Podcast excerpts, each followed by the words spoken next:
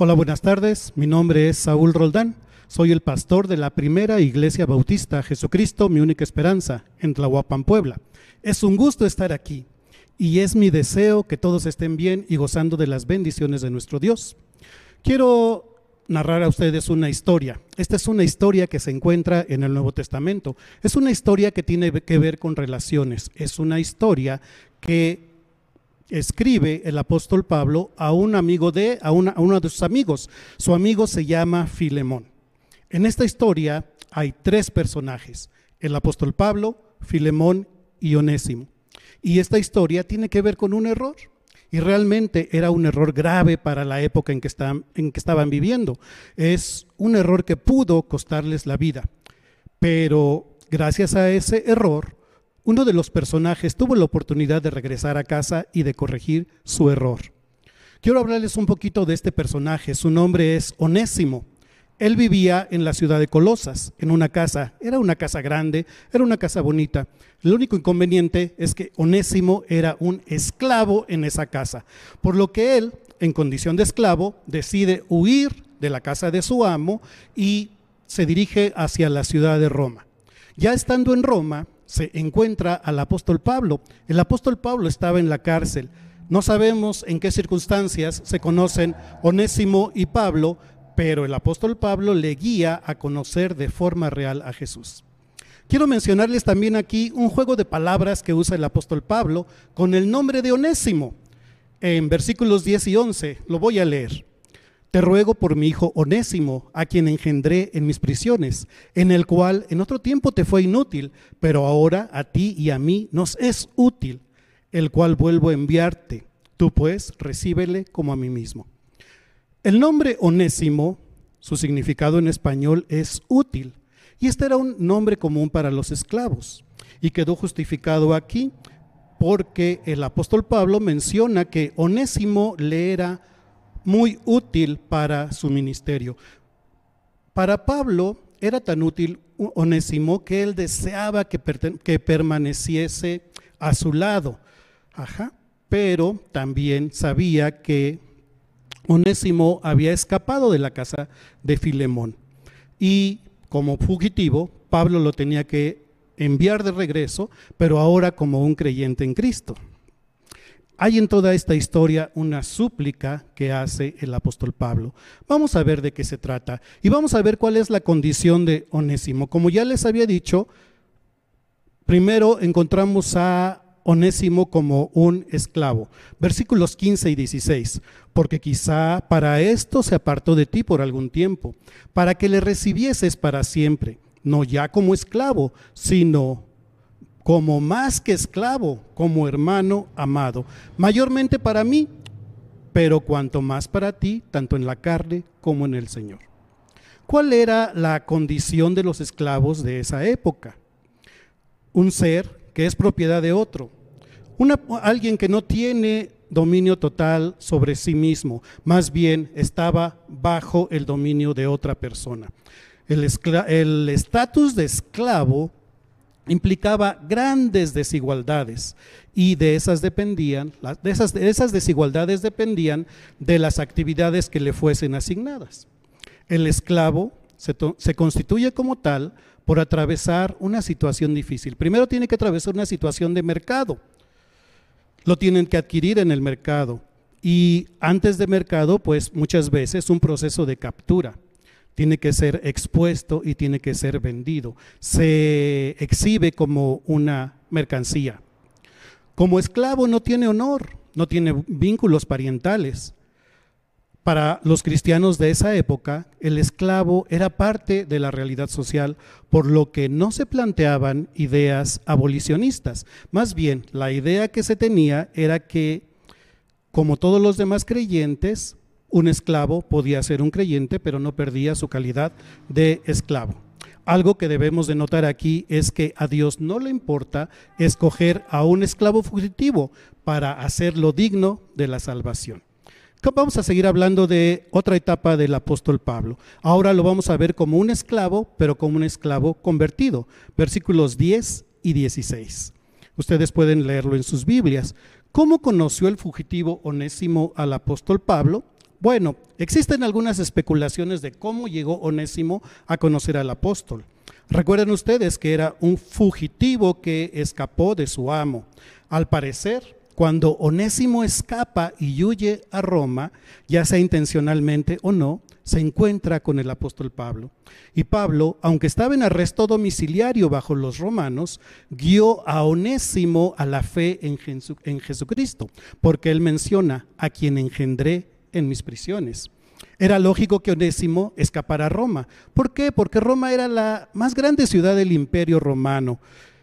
Uno de los autores, Lickfoot, dice, Roma era la cloaca natural para esas escorias de la humanidad. Pero en su afortunado encuentro con Pablo en Roma, Onésimo conoce al hombre que ha llevado a su amo Filemón a Jesús, es decir, al apóstol Pablo. Ahora, ha llegado a ser tan especial que Pablo lo llama amado y fiel hermano. La vuelta de regreso a su amo era una señal de su conversión, porque la gracia, la gracia de Dios hace la diferencia. Y otra de las etapas de Onésimo, versículo 11, te ruego por mi hijo Onésimo, a quien engendré en mis prisiones, y como dice versículo 11, el cual en otro tiempo te fue inútil, pero ahora a ti y a mí nos es útil. El apóstol pudo ver la transformación de Onésimo y por eso reconoce que él ya había creído en Cristo. Onésimo ya había creído en Cristo. Pablo da, da, testimonio de esto al decir que lo había engendrado en sus prisiones y ahora Onésimo es un gran colaborador para el trabajo ministerial del apóstol Pablo el esclavo onésimo, ahora ya no, ya, ya está libre. Su condición todavía es de esclavo, pero ahora él está libre del pecado. Ya forma parte del equipo del apóstol Pablo, pero el apóstol Pablo decide enviarlo de vuelta con su amo. También en este, en este, en este trayecto de que Onésimo regresa a la casa de Filemón, va acompañado con otro de los servidores del apóstol Pablo, otro de los ayudantes del apóstol Pablo, de nombre Tíquico, y ambos llevan cartas para la iglesia de Colosas. En esta, esta referencia la encontramos en Colosenses capítulo 4, versículos 7 al 9. Lo voy a leer. Todo lo que a mí se refiere os lo hará saber Tíquico amado hermano y fiel ministro y consiervo en el Señor, el cual he enviado a vosotros para esto mismo, para que conozca lo que a vosotros se refiere y conforte vuestros corazones. Con Onésimo, amado y fiel hermano, que es uno de vosotros, todo lo que acá pasa os lo hará saber. Y ahora vemos un cambio de dirección en estas vidas. Quiero que por favor vayamos a versículo 15, en donde vemos que Dios usa los errores para sus planes. Dice versículo 15 y versículo 16, porque quizá para esto se apartó de ti por algún tiempo, para que le recibieses para siempre, no ya como esclavo, sino como más que esclavo, como amado hermano. Mayormente para mí, pero pero cuanto más para ti, tanto en la carne como en el Señor. Tenemos que tener en cuenta aquí algo. San Pablo no está aprobando el error de Onésimo. Onésimo cometió un delito, un delito para su época. Y entonces entendemos que al pecado hay que enfrentarlo y decirlo por su nombre. Hay ejemplos en la Biblia cuando un error nos puede llevar a algo bueno. Y quiero mencionarles solamente uno, el caso de José. Recuerdan ustedes que José fue vendido por sus hermanos. Aquellos que deberían de cuidarlo simplemente lo vendieron. Esa fue una mala acción, ese fue un pecado, pero finalmente fue usado como instrumento para preservar a la familia de José de la hambruna que vendría después. Y de allí, años más tarde, surgiría el pueblo hebreo. Pero eso no es excusa de lo que sus hermanos le hicieron. Ellos cometieron un gran pecado que después reconocieron al saber la historia de José el pecado nunca será justificado. Dios puede contrarrestar el pecado para lograr sus fines, pero el pecado seguirá siendo pecado. El error seguirá siendo error. Nunca debemos justificar nosotros el pecado. Solo Dios decide si una mala acción traerá algo bueno para la vida. ¿Qué es lo que tenemos que hacer nosotros como creyentes? Cuando hemos hecho algo indebido, cuando nosotros hemos pecado, simplemente confesamos, recordando lo que dijo el apóstol Juan en primera de Juan 1.9, que si confesamos nuestros pecados, Él es fiel y justo para perdonar nuestros pecados y limpiarnos de toda maldad. Y entonces nosotros le damos la espalda a ese pecado. Dios puede usarlo con el propósito de que seamos mejores personas, así como lo fue Onésimo después de que creyó en Jesús. Y ahora vemos a Onésimo todavía como esclavo, pero también como hermano amado. Vamos a ver la primera parte de versículo 16. No ya como esclavo, sino como más que esclavo, como hermano amado. ¿Qué entendemos hasta aquí de toda esta historia? Podemos imaginar que Onésimo supo tal vez que su amo Filemón era cristiano, pero en su calidad de esclavo no puso mucha atención a este hecho. Pero Dios Todopoderoso tenía previsto que fuera el apóstol Pablo quien le explicara a Onésimo acerca de la salvación. Quiero mencionarles aquí un comentario que leí acerca de esta carta por el pastor venezolano Julio Ruiz. Como Pablo no pudo ir donde estaba Onésimo, el Señor se lo envió para que le expusiera la palabra de vida. Es aquí donde vemos las veces que el diablo es usado para la obra del Señor. Sí, así como lo oye. ¿Qué fue lo que pasó? Pues que el diablo incitó a Onésimo que le faltara a su amo y huyera a la ciudad de Roma. Pero fue estando allí donde conoció al apóstol Pablo y con ello la conversión.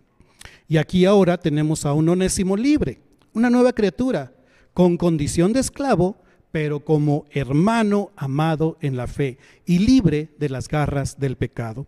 Finalmente, la gracia de Dios lo alcanzó y lo liberó para siempre.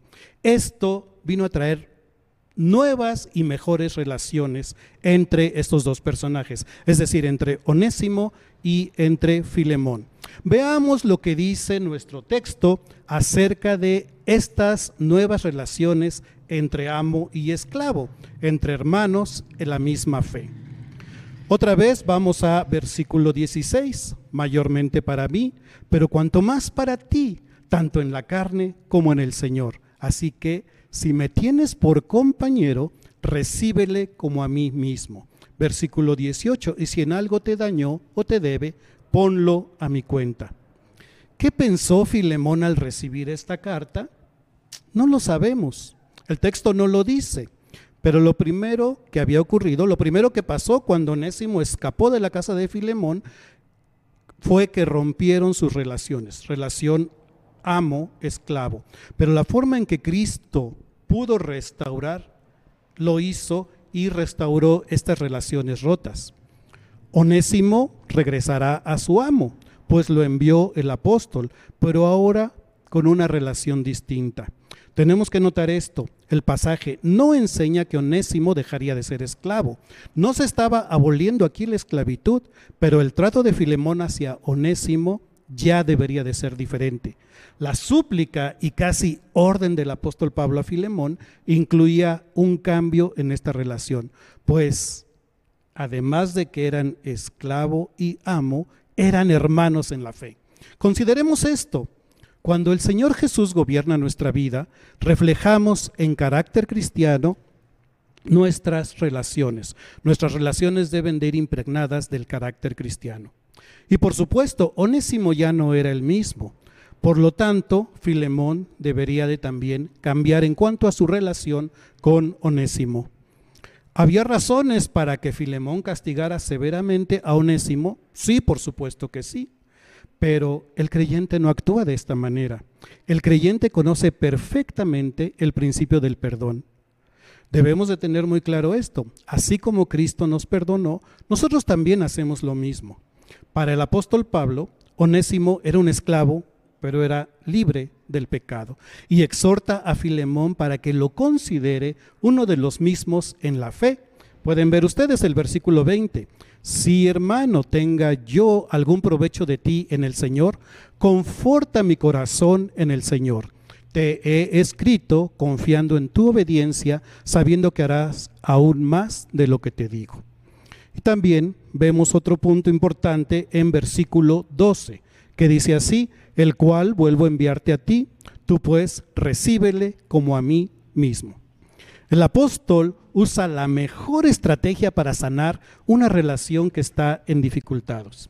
Al principio destaca las cualidades de Filemón, versículo 7, pues tenemos gran gozo y consolación en tu amor, porque por ti, oh hermano, han sido confortados los corazones de los santos. Después hace su solicitud de que ahora recibiera a Onésimo como si fuera el mismo Pablo. Y además de esto, Pablo menciona que Onésimo le es útil para el ministerio. En esta súplica, casi casi una orden, Pablo de igual manera le toca la fibra sensitiva a Filemón, hablando que el favor de recibirle no sea por necesidad, sino de forma voluntaria. Por si fuera poco, observe lo que dice en el versículo 17. Si me tienes por compañero, recíbele. Nada se ha escrito mejor que esto para arreglar las relaciones quebrantadas. No hay razones para mantener esclavo al que ha quedado libre. Algo que nosotros podemos también ver aquí, y es uno de los últimos puntos que quiero tocar en esta historia, es que el mediador paga la cuenta. Pablo, el apóstol, al final de su carta, nos sorprende. Su determinación en que Filemón reciba y trate bien a Onésimo implica que el apóstol Pablo iba a pagar la deuda. La restitución es el camino para que haya una mejor relación con los hombres y por supuesto también con Dios. Aquí vemos la figura de un mediador que paga la deuda. Vemos a un Pablo imitando el mismo espíritu que Cristo tomó hacia los pecadores. Ustedes pueden consultar Colosenses capítulo 2, versículo 14. Como lo expresó Martín Lutero, todos nosotros somos los onésimos de Dios. Somos esclavos, esclavos del pecado que nada merecemos. Todos hemos hecho cosas que están mal y nos hallamos ante la presencia de Dios, que es justo y que es santo, a pesar de lo cual el Señor Jesús dice, si en algo te hizo daño o te debe, pon, pongo, ponlo a mi cuenta, yo lo pagaré. Y eso es lo mismo que dice Pablo en este caso. Quiero concluir con esto. Pablo nos ha presentado su súplica de amor en esta carta privada. Nos ha hablado de la gracia del cielo vista en la forma como Dios actúa con un esclavo insignificante. Lo hace en el cambio que le dio a la dirección de su vida, en cómo mejoraron las relaciones rotas y sobre todo en la manera como se hizo eco de un hombre que era igual a cualquier otro. Pero este hombre, Onésimo, conoció al Salvador. En su ruego a Filemón, Pablo le dice que reciba a Onésimo, ya no como un esclavo, sino como un hermano en Cristo. Así resumió alguien el mensaje completo de esta breve pero significativa carta. Se los voy a leer. Onésimo significa muy útil o provechoso.